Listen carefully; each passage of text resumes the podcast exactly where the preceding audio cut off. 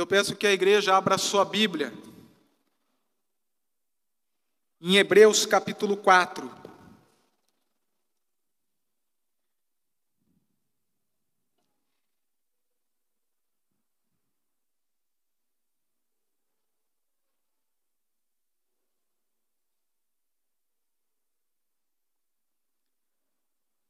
Hebreus capítulo 4, e hoje nós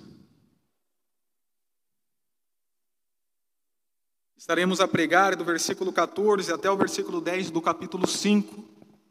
E conforme vamos articulando esta mensagem, assim nós vamos lendo o texto. Então você deixe aí aberto a sua Bíblia, ok? Eu convido vocês para que mais uma vez nós oremos ao Senhor. Ó Deus amado, nós estamos na tua presença e nós lhe pedimos que neste momento nós venhamos desenvolver, continuar a desenvolver uma vida de intimidade com a face de Cristo. Que não só cantemos que Ele seja o nosso centro, mas que nós aprendamos realmente a viver como Ele sendo o nosso centro. Então, que nesta noite possamos entender que Ele é o nosso representante como sumo sacerdote de Deus e o que isto significa para as nossas vidas cotidianas, e assim assegurar as nossas vidas e os nossos corações ao sumo sacerdócio de Cristo Jesus.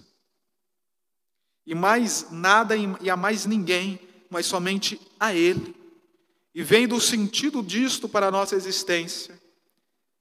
E desta maneira, que nós possamos estar totalmente confiantes em Cristo em todos os momentos das nossas vidas, especialmente no momento das necessidades, assegurando-se a fé cristã e aproximando-se ao trono da graça do Senhor. Que assim possamos ser ministrados, orientados, edificados nesta noite, em nome de Jesus. Amém. Querido e querida, eu quero que você saiba que nós temos um grande, é um grande sumo sacerdote. Nós temos um grande sumo sacerdote, Jesus Cristo, o Filho de Deus.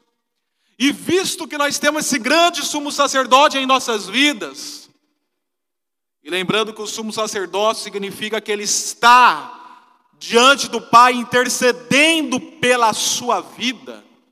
Conforme diz 1 Timóteo capítulo 2, que só um, só um Deus e um mediador entre, Jesus, entre Deus e os homens. E o nome dele é Jesus Cristo, o homem. Ou lembrando também que falou o apóstolo João, na sua homilha, em 1 João capítulo 2, que, para que nós não pequemos, mas se nós pecarmos, nós temos alguém que intercede junto a nós, que advoga pela nossa razão diante o Pai, que é Jesus Cristo. Isso significa o seu sumo sacerdócio.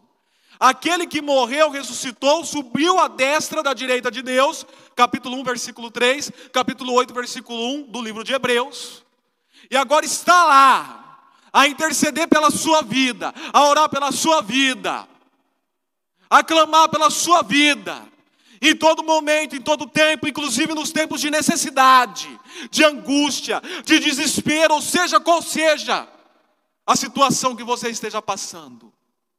Portanto, visto que nós temos essa consciência, visto que nós temos essa garantia, se assegure, se apegue a fé cristã. Não se apegue a ideologias, não se apegue a pessoas, não se apegue a qualquer outra nuance de vida ou filosofia secular.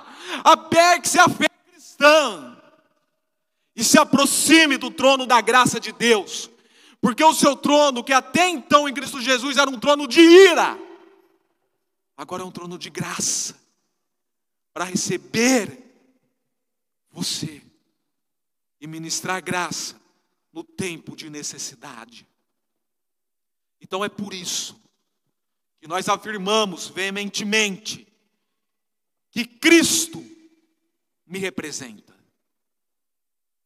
É Ele que me representa. É Ele que me concede representatividade.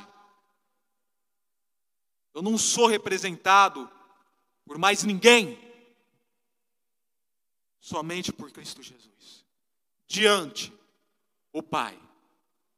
Então, se tivesse algum tema que eu colocasse hoje nesta mensagem, o tema, seria esse: Ele me representa. Com ponto de exclamação: Ele me representa.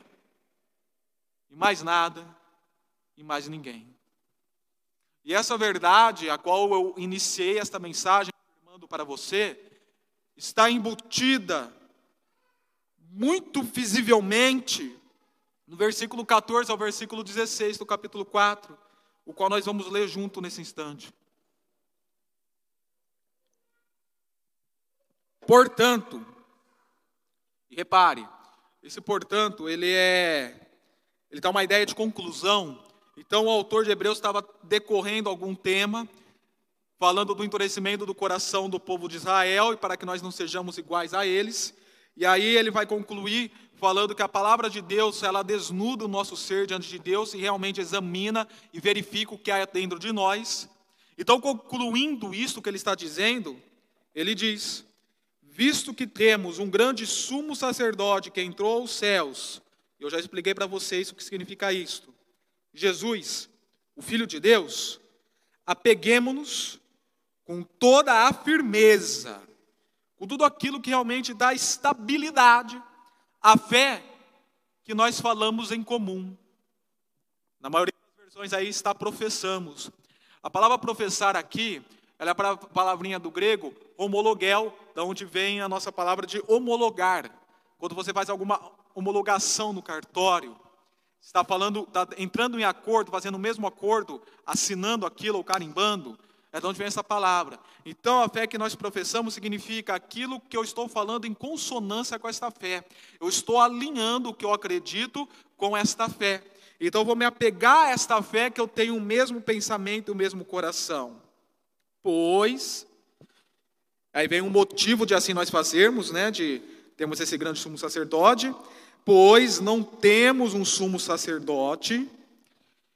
Só para uma questão de recapitulação de cultura bíblica, lembre que o sumo sacerdote era aquele líder espiritual da nação de Israel que entrava no Santo dos Santos uma vez por ano para apresentar o sangue derramado do animal que morreu inocente e derramar aquele sangue dentro do propiciatório, da arca da aliança pela tampa do propiciatório, para que a ira de Deus fosse apaziguada contra o pecado do povo.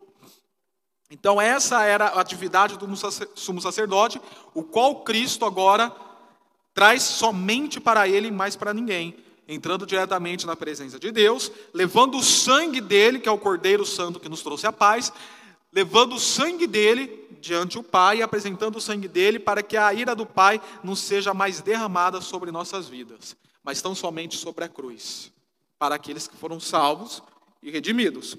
Então, visto que nós temos esse sumo sacerdote, que não possa sofrer o mal que nós sofremos, que é a ideia aqui do compadecer-se, sofrer o mal das nossas fraquezas, mas sim alguém, e aqui vai explicar por que ele se compadece ou sofre o nosso mal, como nós, passou por todo tipo de tentação. Ele foi tentado igual a você. É só olhar, por exemplo, para Mateus capítulo 4, as três tentações de Jesus. Ou olhar para o jardim das aflições, o jardim do Getsemane, e ver que lá existe uma tentação implícita também. Tanto que no final ele fala que a vontade do Pai seja cumprida sobre ele e não a dele. Então ele conhece quais são as suas fraquezas, ele conhece as suas necessidades, ele conhece os seus desafios, suas provações, suas tentações. Ele não é igual, de repente, um professor de escola ou pastor que compreende superficialmente a sua aflição. Ele conhece por experiência o que passa. Então ele é alguém que realmente pode assumir o seu lugar. Porém, sem pecado. Ele não pecou. Ele passou pelo que passou, como nós passamos, porém nós pecamos. Ele não. É por isso que em nós mesmos não podemos achar representatividade. Eu não posso ser o meu representante, porque eu sou falho, sou pecador, sou miserável, cedo às tentações, cedo às provações, cedo à angústia, cedo às depressões, às ansiedades, às iras. Eu cedo, porque eu sou falho, Sou humano, demasiadamente humano, mas ele não. Ele não. Ele é sem pecado. É por isso então que eu tenho que estar totalmente tendo como esse representante meu diante do Pai. É no esforço dele que a salvação invade a minha vida, e não no meu esforço falho, imperfeito. Assim, aproximemo-nos do trono da graça, com toda a confiança. Aqui a confiança tem um sentido forte quando você olha para o original, que fala que ela é uma qualidade daquilo que é verdadeiramente sincero, ou seja, com sinceridade. Com sinceridade, não com falsidade, a fim de recebermos misericórdia e encontrarmos graça, em outras palavras, perdão pelos nossos pecados, que nos ajude no momento da da abundância? Não, da necessidade. Lógico que a necessidade aqui ela está mais atrelada da vida que está em pecado, mas isso não impede de nós pensarmos nas nossas necessidades realmente de vida existenciais. Naquilo que o seu coração está conflituoso, naquilo que a sua mente está tempestuosa, naquilo que a sua vida está com aquela instabilidade, parecendo que seu mundo vai desmoronar. Naquele sem sentido, sem razão, sem significado, ou até mesmo sem significância, que seria igual ao sentido. Neste momento, você aproxima ante o trono de graça do Pai. E lá com Cristo, você vai ser ministrado. E muito bem, muito bem representado. A partir daqui, eu quero explicar para vocês rapidamente a divisão do texto que nós estaremos pregando. Do versículo 14 ao versículo 16, nós vimos uma divisão, e esta divisão, ela se refere ao ministério sumo sacerdotal de Cristo e como ele exerce nos dias atuais, ao que nós chamamos de ministério pós-ressurreição, Versículo 1 ao versículo 3 mostra como era o ministério sumo sacerdotal dos sumos sacerdotes do Antigo Testamento, como eles eram chamados, como eles exerciam, e a fragilidade deles. Por isso que é alguém que nós não podemos nos apoiar.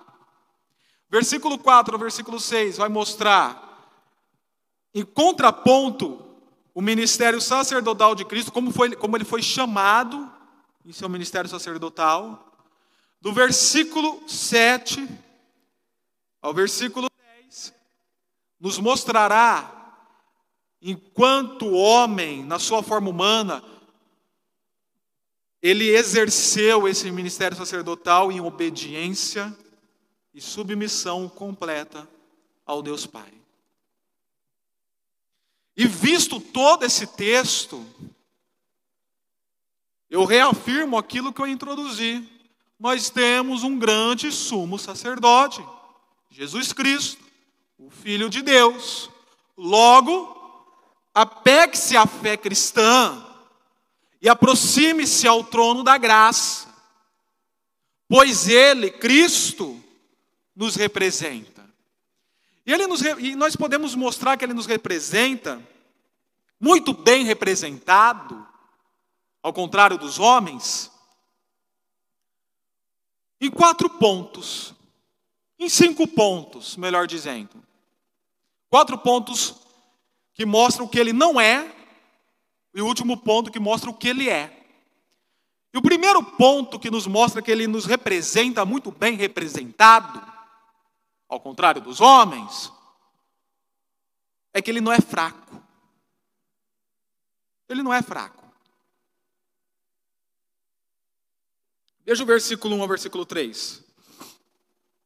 Todo sumo sacerdote é escolhido dentre os homens e designado para representá-los em questões relacionadas com Deus e apresentar ofertas e sacrifícios pelos pecados. Eu já expliquei isso para vocês, ok? Lembrando que não era só no dia anual da expiação que era apresentado o sacrifício. Tinha sacrifícios diários, sacrifícios semanais, sacrifícios mensais, de manhã, à tarde, assim por diante. Esses eram relacionados justamente a oferecer ofertas ao Senhor e pelo pecado do povo. Ele, ele quem? O sumo sacerdote do Antigo Testamento, não Jesus, também era capaz de se compadecer dos que não têm conhecimento e se desviam. Ele também tinha essa empatia, digamos assim, para essas pessoas. E quando o texto fala dos que não têm conhecimento e se desviam, se refere a Números 14, daquelas pessoas que pecavam sem intenção. Os que pecavam com intenção tinham um tipo de consequência, geralmente morte. Mas tinha aqueles que pecavam sem intenção, e aí o sumo sacerdote fazia os sacrifícios por esses, e ele poderia se compadecer dessas pessoas que cometiam esse tipo de pecado sem conhecimento e, e que se desviavam. Visto, por quê? Por que disso? Visto que ele próprio está sujeito a fraqueza. O sumo sacerdote do Antigo Testamento, igual o pastor Maurício, é sujeito à fraqueza. A igual, igual qualquer um de nós. Por isso que Paulo falou: você que está em pé, toma cuidado porque não saia voando. Opa, foi isso? Você que está, porque tem uns que estão em pé que acham que são poderosos, que só falta sair voando, né? O super crente. Não. Você que está em pé, toma cuidado, contextualizando, para que não tome um capote, para que não caia.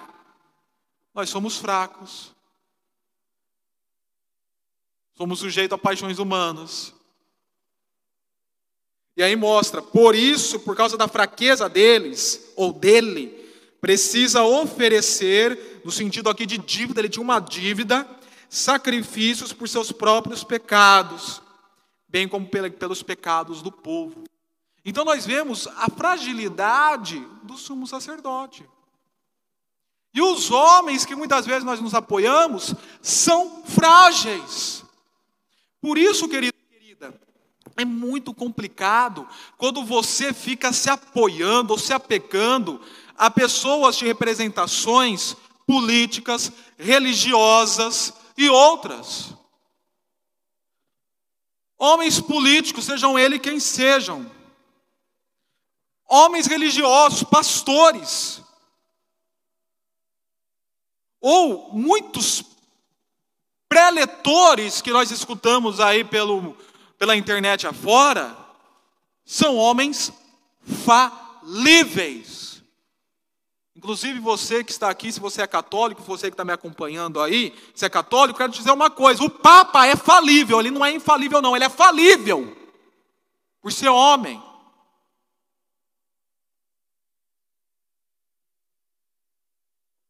E até mesmo porque desse Papa já mostra como quão, o quão falível ele é. Mas enfim.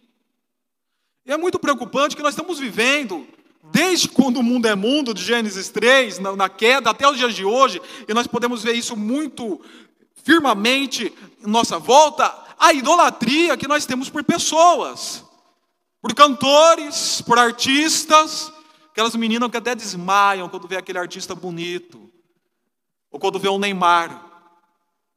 É engraçado, mas é verdade. As pessoas desmaiam ao ver o Neymar. Na minha época, quando vi o Fábio Assunção, desmaiam. Porque tem essas pessoas como choram. Eu já cheguei em encontro do diante do, do, trono lá em Ribeirão Preto, que as meninas que estavam no meu lado não estavam dando bola para nada que acontecia no evento. Pastores oraram, pastores ministraram, pastores deram a palavra, ninguém deu bola. Quando a Ana Paula Valadão deu o primeiro berro de vitória, ai Senhor, é aquelas lágrimas correndo. Idolatria, a pessoa. Em Pirassununga, nós tomamos conhecimento que há um grupo fanático por um político brasileiro, político que está em exercício. Tem um grupo fechado entre esse, esse grupo, há um grupo fechado deles no WhatsApp, e eles usam camisas e máscaras estampadas com a foto do político. Idolatria. Confundiu em você apreciar uma pessoa com adorar uma pessoa. E nós que mexemos com ciências da religião, quando examinamos isso num ponto de vista até científico da psicologia da religião, da filosofia da religião, da sociologia da religião, da antropologia da religião, ao lado da teologia bíblica, nós vemos que tudo isso é idolatria. Pastores de igreja local são totalmente intocáveis. Você não pode criticá-lo que você é amaldiçoado pelas suas próprias ovelhas e seus próprios membros. Isso não quer dizer que você não deve respeitar o seu pastor, ou apreciar o seu pastor, ou motivar o seu pastor. Não quer dizer isso. Quer dizer que você não pode tomar o seu pastor como adoração.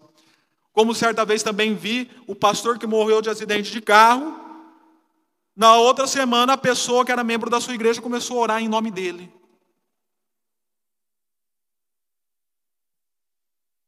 Pré-eleitores,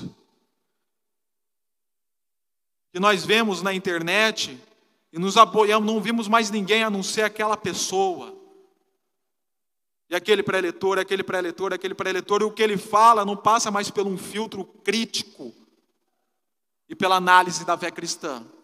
Eu já aceito como uma verdade absoluta. E ai se falarem do meu Leandro Carnal, ai se falarem do meu Pondé, ai se falarem do meu Cortella, ai se falarem não sei de quem homens falhos, você tem lançado a confiança para te representar. Eu não quero que você busque em mim representatividade. Eu não quero que você busque nossos líderes governamentais representatividade. Quero que você busque em Cristo. E abrindo um parênteses, que vai sair um pouquinho aqui fora do texto, mas abrindo um parênteses, Cristo ele não é só um mediador entre nós e Deus. Ele também é, mas não é só mediador entre nós e Deus. Ele também é mediador entre nós e nós, entre eu e você, entre os nossos relacionamentos, entre, a nossa, entre o nosso relacionamento com o mundo que nós vivemos, entre a nossa visão de toda a realidade. É Ele que tem que representar e mediar, mais ninguém. Segundo motivo pelo qual ele me representa, e muito bem representado ainda por cima, é que além dele não ser fraco, diferente dos homens e dos sumos sacerdotes do Antigo Testamento, ele também não é arrogante. Versículo 4, versículo 6. Ninguém toma esta honra para si mesmo. Que honra? de se intitular sumo sacerdote. Ninguém, é, ao contrário de muitos pastores que nós vemos hoje, né? Quem te consagrou como pastor? Ah, eu mesmo. Dividi a igreja, resolvi ser pastor. Eu mesmo peguei o óleo, me ungi e virei pastor. Isso existe, ok?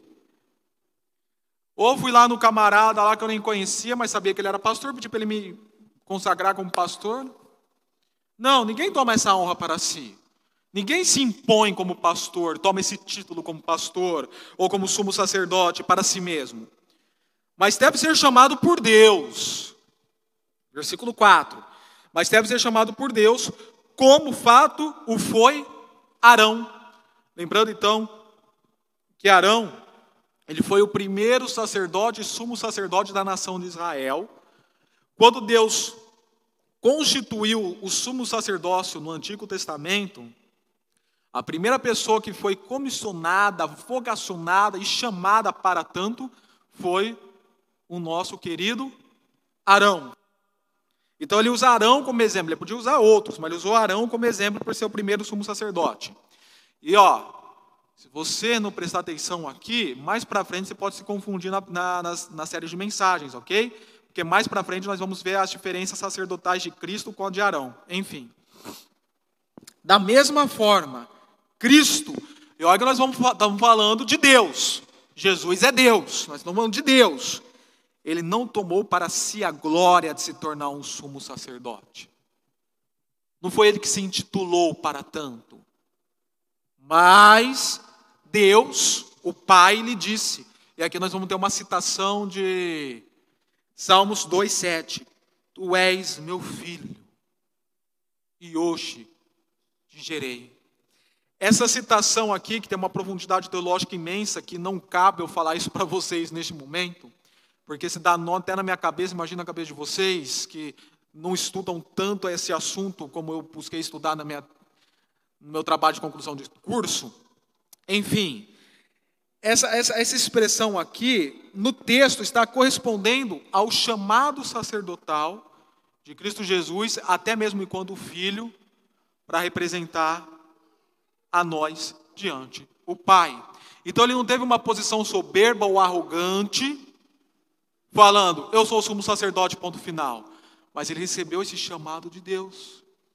Isso é muito oposto do que nós vemos conforme eu já falei, de muitos líderes evangélicos hoje. Pessoas que têm surgido se intitulando apóstolos, e só se for com a tonação da segunda palavra, tolos,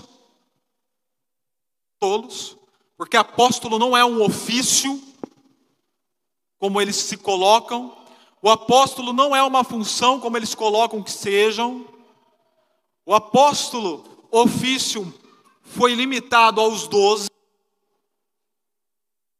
E o apostolado, a partir de então, nada mais é do que aquele que exerce missões à luz de Atos, aquele que é enviado. Não tem nada a ver com isso que nós vemos no Brasil, de pessoas que usam anéis de ouro e fala beije meu anel e você não fale contra mim que eu te amaldiçoo. Vai aprender a respeitar o homem de Deus. Um vídeo na internet da pessoa que chegou e questionou o apóstolo. Ele olhou para o cara e falou: Te amaldiçoou, que você vai aprender a respeitar servo de Deus. Aí você olha para Jesus, quando Jesus foi expulso das cidades, os discípulos chegaram nele e falaram: Senhor, quer que oremos para que caia fogo nessas cidades? E que Jesus respondeu: O filho do homem não veio para destruir, mas para trazer salvação. E aí nós pegamos esses tolos que amaldiçoam pessoas que saem da sua igreja. Isso é indescalvado. Pessoas que saíram da igreja foram amaldiçoadas por esses que têm tido uma, uma natureza ministerial maldita, arrogantes. Não só esses tipos de profetas, apóstolos, líderes, pastores e pregadores arrogantes que nós temos. Teve um outro que falou uma certa vez assim para o endemoniado: Você é tão fraco que eu não vou te expulsar nem em nome de Jesus, eu te expulso por mim mesmo. Sai. Mas a família dele estava destruída, arrogante. E a Bíblia é muito clara que Deus rejeita o soberbo. Nós também vemos isso na figura de intelectuais. Intelectuais que estão aí à deriva pelo Brasil afora, numa posição também de arrogância por causa dos seus títulos, por causa do seu conhecimento, da sua biblioteca vasta ou do seu vocabulário esplêndido. Arrogantes que não podem ser questionados, que já começam a ofender. Isso nós vemos muito até no Facebook. Eu já vi até a situação de um intelectual ser questionado, ele pegar e jogar os currículos dele nos comentários. Eu sou doutor em ciência da religião. Quem é você, próprio mortal, para poder me questionar? Arrogante. Ou, né, para quem mais está aí no contexto da escola, aqueles jovens e adolescentes populares Sabe aquela pessoa que é popular na escola, que é vista por todos, aquela menina bonita, aparentemente, por fora bela viola e por de repente por dentro é um pão colorento. Aqueles camaradas né, atléticos, fortes, briguentos, tudo com aquela postura de nariz em pé, uma postura que eu não posso ter se não acerto o teto. Arrogantes, e aí, quem faz parte desse tipo de contexto escolar é louco para colar com essas pessoas, os populares. Ah, como eu queria fazer parte desse grupinho. Para quem assiste séries americanas, sabe do que eu estou até falando. Ah, eu quero fazer parte desse grupinho, da menina tal, do menino tal. Eu queria andar com esse cara, porque esse cara é maneiro, essa menina não sei o que tem, essa menina é bonita, eu quero estar junto. Eu quero de alguma maneira me sentir representado por eles. Para quando eu sair, todo mundo me ver no lado deles e ver, olha como ele também é bom, porque está no lado de fulano ou de ciclano. Ah, para, para com isso, para de maturidade. Para de ficar se apoiando em esses líderes espirituais estúpidos, esses intelectuais sem educação e nesses populares da escola que por dentro estão destruídos existencialmente. Pare com isso. Se apoie em Cristo, porque Ele não foi arrogante, mesmo sendo Deus, esteve sem, a todo momento debaixo da autoridade do Pai e só assumindo suas funções, conforme foi sendo guiado pelo Pai. Terceiro ponto que eu mostro que ele é o nosso representante, ele nos representa e muito bem representado ainda por cima. Versículo 6 e versículo 10. Ele não é passageiro. E diz no outro lugar, e agora nós vamos ter uma citação aqui de Salmo 110, versículo 1. Tu és sacerdote para sempre, segundo a ordem de Melquisedeque. Quando nós chegarmos mais ao capítulo 7, nós vamos entender melhor quem foi Melquisedeque, rei de Salém, citado duas vezes somente na Bíblia, em Gênesis 14 e em Salmo 110. Melquisedeque, sem genealogia, sem descendentes, sem ancestrais, do nada aparece nas Escrituras, rei de Salém, Salém, que é a antiga Jerusalém.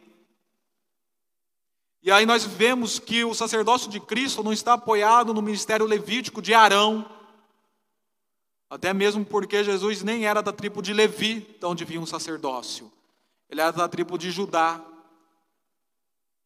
E o seu sacerdócio é segundo uma ordem que vem antes da própria nação de Israel, que é do rei Melquisedeque, a quem Abraão devotou seus dízimos, que trouxe da guerra.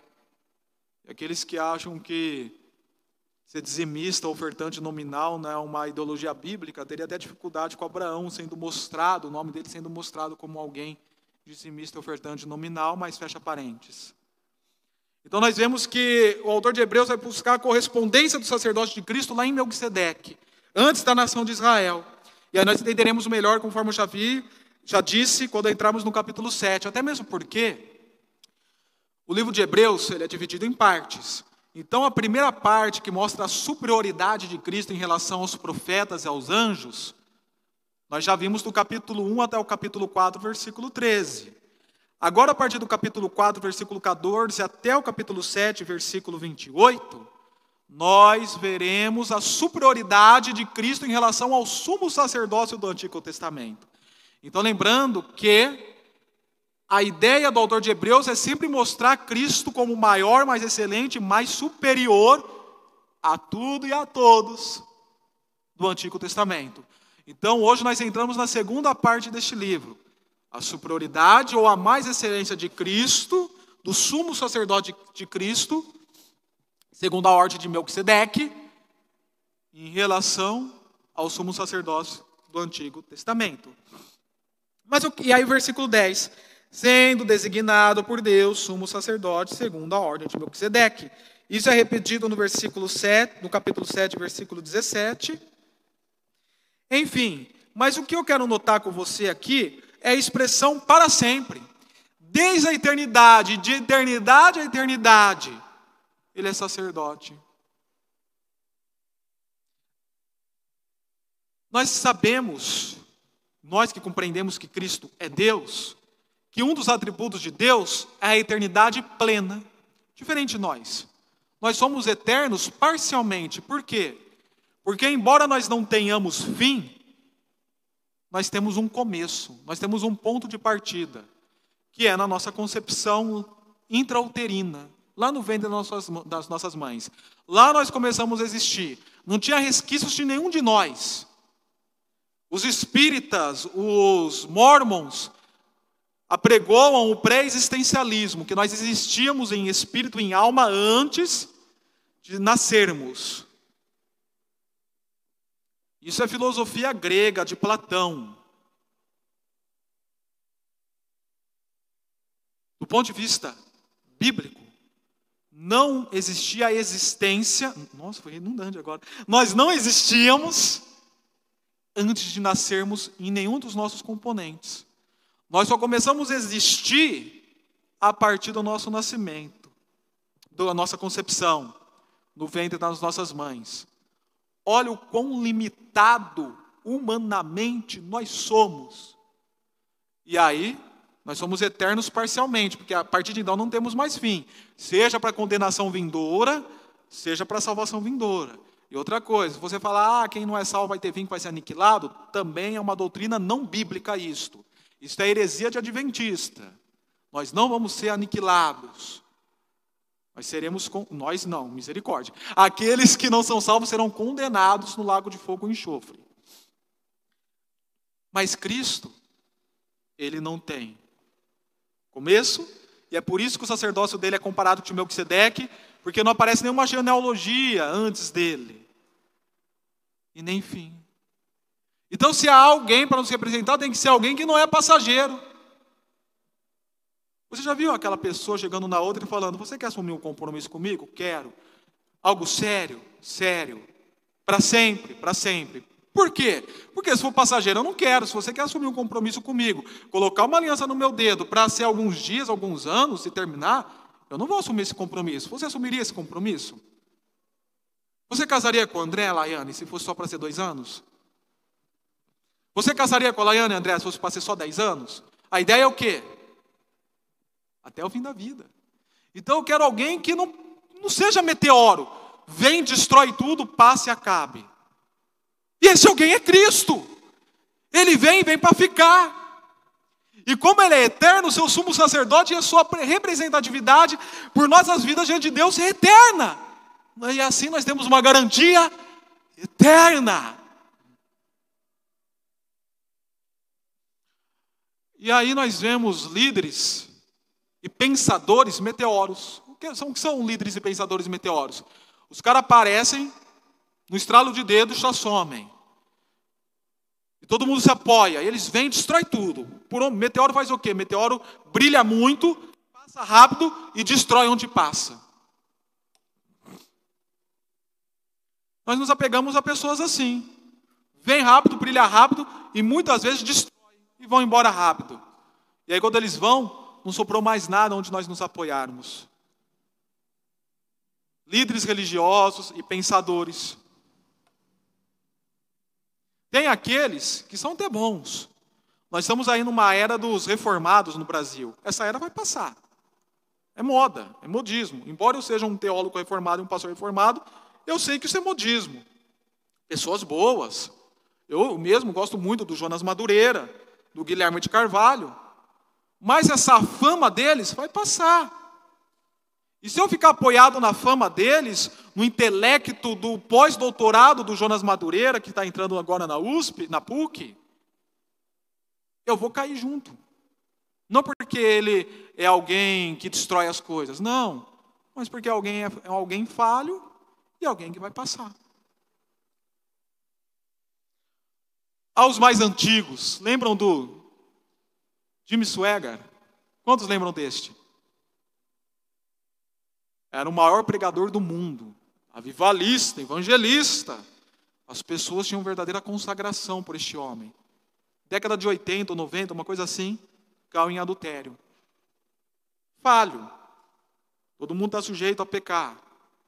Porém, aqueles que nele se apoiou, caíram e muitos nunca mais se levantaram, porque se apoiaram em alguém passageiro e falho. Não diferente, caiu Fábio na década de 90. Não diferente, Silas Malafaia no início do nosso século, que depois se corrompeu para a teologia da prosperidade. E assim podemos citar muitíssimos. Amado, Tenha seu representante Cristo, que ele não é passageiro, ele é eterno. E aí você estará firmado com garantias eternas. Quarto e último ponto negativo, que Cristo não é. Porque ele pode ser nosso representante, nos representar muito bem representado, porque ele não é desobediente. Ele não é desobediente. Ele não é rebeldão. Ah, vou fazer greve com o sindicato e rebelar o Brasil inteiro. Greve dos caminhoneiros e acabar com, o Brasil, acabar com esse governo. É, não sei o que tem. Não, ele não é rebelde, ele não é subversivo. Ele não é desobediente. Pelo contrário, ele é obediente. Existe hoje uma nova tendência na teologia do Cristo super, é, super subversivo, que traz rebeldia para a sociedade. Eles leem Cristo nessa perspectiva e leem errado. Não, Cristo é obediente. Olha o versículo 7 e 8. Durante seus dias de vida na terra, Jesus ofereceu orações e súplicas, ou seja, lamentos, em alta voz, essa alta voz no sentido de força e voz no sentido de clamor, então, um clamor veementemente, um veemente clamor com lágrimas, dando ênfase ao lamento, orações e súplicas. Aquele que podia salvar da morte. Isso daqui reporta o jardim das aflições, o jardim do Getsemane, ok? Quando Jesus falou, Pai, se possível, abaixo de mim o cálice, até que ele chorou e suou gotas de sangue. E assim falou para a Deus que podia salvar da morte. Que morte? A morte da cruz? Não. Não a morte da cruz, mas a permanência da morte no sepulcro. Tanto que Jesus ressuscitou, foi salvo da morte. E assim nos salva da morte também. Romanos 15, é, 1 Coríntios 15. Sendo ouvido por causa da sua reverente submissão, ou seja, o Pai o ouviu, livrando do sepulcro. O discurso de Pedro, também lá em Atos 2, citando Salmos, nos mostra isto. Embora sendo filho, com F maiúsculo, filho legítimo, gerado pelo pai, não criado, mas gerado, ele aprendeu a obedecer. Vamos lembrar de algo que o pastor sempre falou aqui? O abecedário brasileiro, o alfabeto brasileiro, começa com A, B, C, D. E o do cristão? Obedecer. Nossa, pastor, que clichê. Também acho, mas é didático. Enfim, a obedecer por meio daquilo que sofreu. E a palavra sofrimento é algo que vem de fora, que não faz parte dele. Ou seja, o sofrimento que veio de fora por causa de nós, sendo imposto sobre ele. Reverente submissão, versículo 7. Obedecer, versículo 8. Jesus não é desobediente, ele tem exemplo para nos dar. Por isso que deve nos representar. É muito diferente de alguns líderes que dividem igrejas. Já viu? esses camaradas que dividem a igreja, eu vim de uma cidade que a quadrangular lá sofreu divisão através de divisão. E a pessoa se intitulou pastor e montou a sua igreja. Rebelde, que não sabe ser disciplinado, não sabe ser corrigido. Diferente desses youtubers que estão promovendo subversão. Felipe Neto, por exemplo, Quer promover subversão, contagiar a mente dos nossos jovens para serem revoltados com o presidente. Embora nós tenhamos, devemos ter uma postura crítica em relação aos nossos governantes, saber analisar, seja eles quem for, nós não podemos promover subversão, revolta, rebeldia, degradação e assim por diante. Como muitos jovens têm feito, até teólogos de rodoviária, por exemplo, um pastor batista que foi excluído da nossa denominação no Rio de Janeiro, o Henrique Vieira. Subversivo, promovendo revolta no povo para contra o governo brasileiro.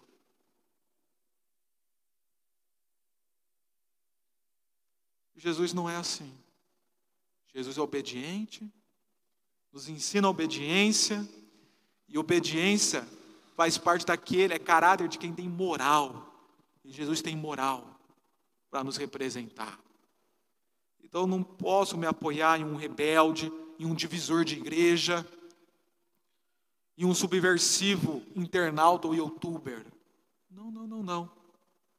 Vou me apoiar aquele que é plenamente obediente em Jesus Cristo. E por fim, o último ponto que mostra que ele nos representa muito bem representado é que, ao contrário de não ser fraco, não ser arrogante, não ser passageiro, não ser desobediente, ele é a nossa fonte, é o início da nossa vida, é aquilo que nos dá respiração, nos dá sentido, nos dá norte de viver. Versículo 9.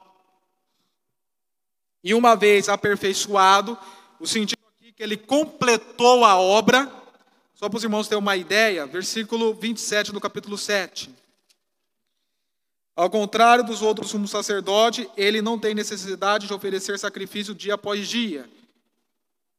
E isso está até equiparado com aquilo que nós vimos lá no que ele, dele não ser fraco. Primeiro por seus próprios pecados e depois pelos pecados do povo. Ele o fez uma vez por todas, completou a obra, quanto a si mesmo se ofereceu. Capítulo 12, versículo 22 a 24.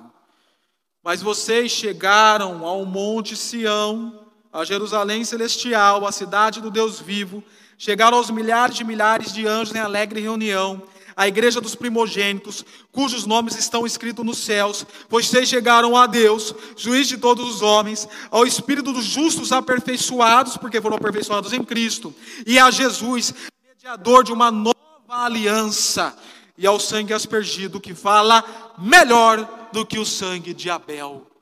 Ele completou a obra e nos levou a ser participantes desta obra e a sermos participantes agora dessa igreja invisível do Senhor. Ele é a fonte que dá sustento, salvação e aperfeiçoamento. Reforçando, ele é aperfeiçoado aqui não porque ele era imperfeito e se tornou perfeito. Não, não.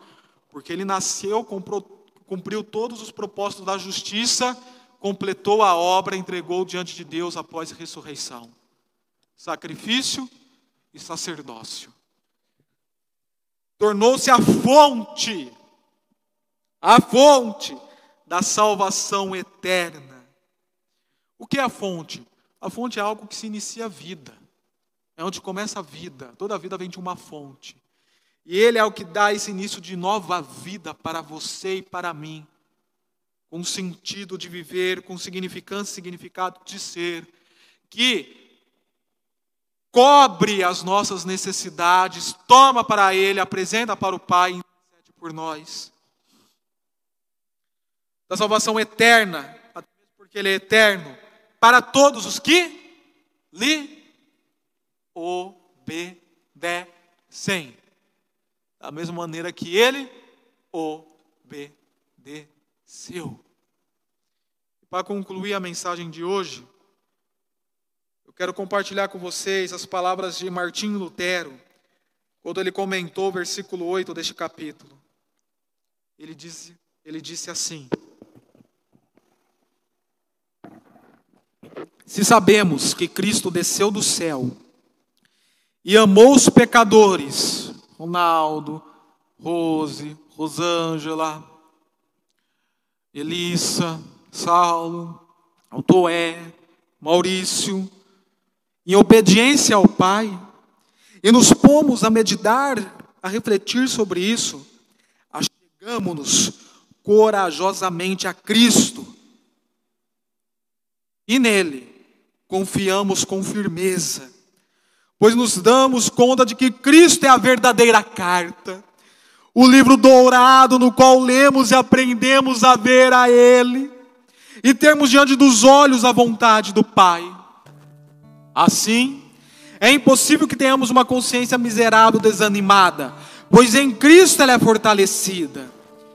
Isso agrada em muito as almas piedosas e dá ao Pai, por meio do Filho, Jesus Cristo, toda a glória, honra e louvor.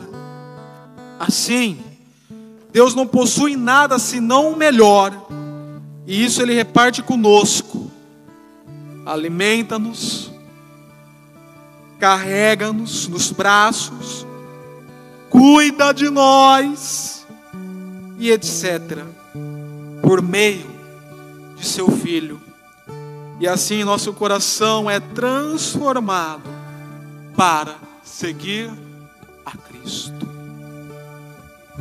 Ah, fala sério. Se nós temos um representante deste tamanho para nos representar muito bem representado, porque estamos perdendo tempo com coisas e pessoas passageiras. Querido, apegue-se à fé cristã, aproxime-se ao trono da graça. Ele sim te representa, desde agora como para toda a eternidade. Em nome de Jesus, toda a igreja diz: e amém. Vamos orar essa música? Feche seus olhos e ore essa música nesse instante.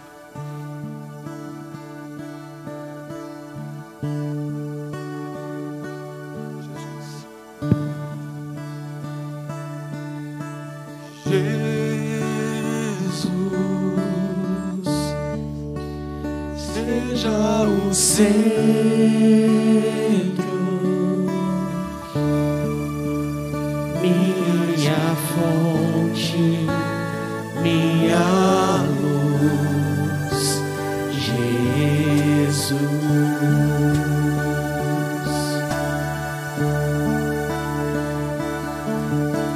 Jesus, seja o Senhor.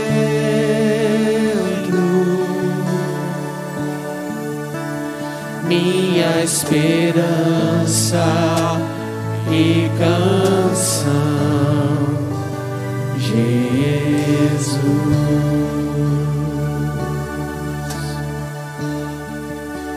Seja o fogo em meu ser, seja o vento a soprar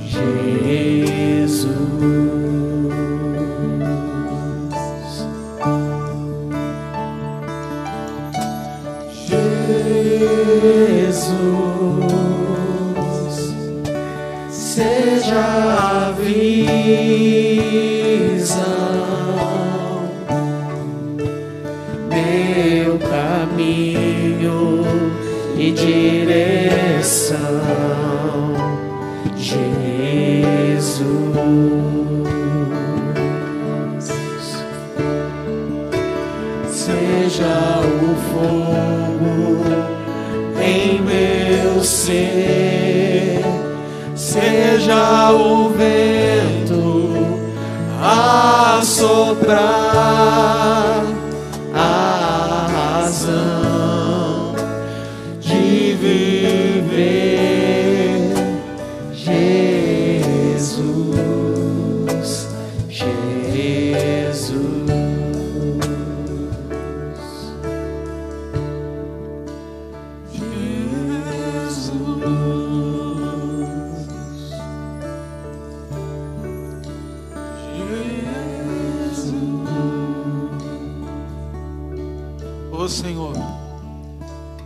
Possamos constantemente lembrarmos que não há acima do céu, nem abaixo da terra, outro nome que seja infalível,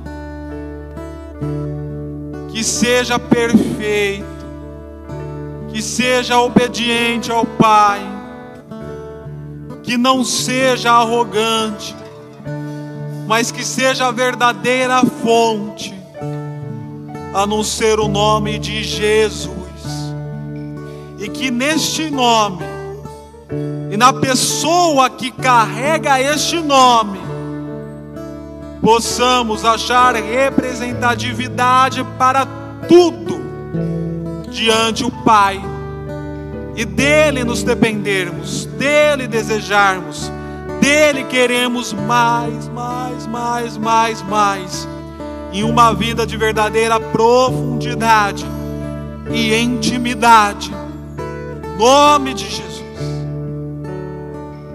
É isso que eu clamo por mim, por esta igreja e por todo que nos ouvem. É esta maior bênção que eu intercedo veementemente por todos nós ante o seu trono de graça. Ó Deus e Pai celestial.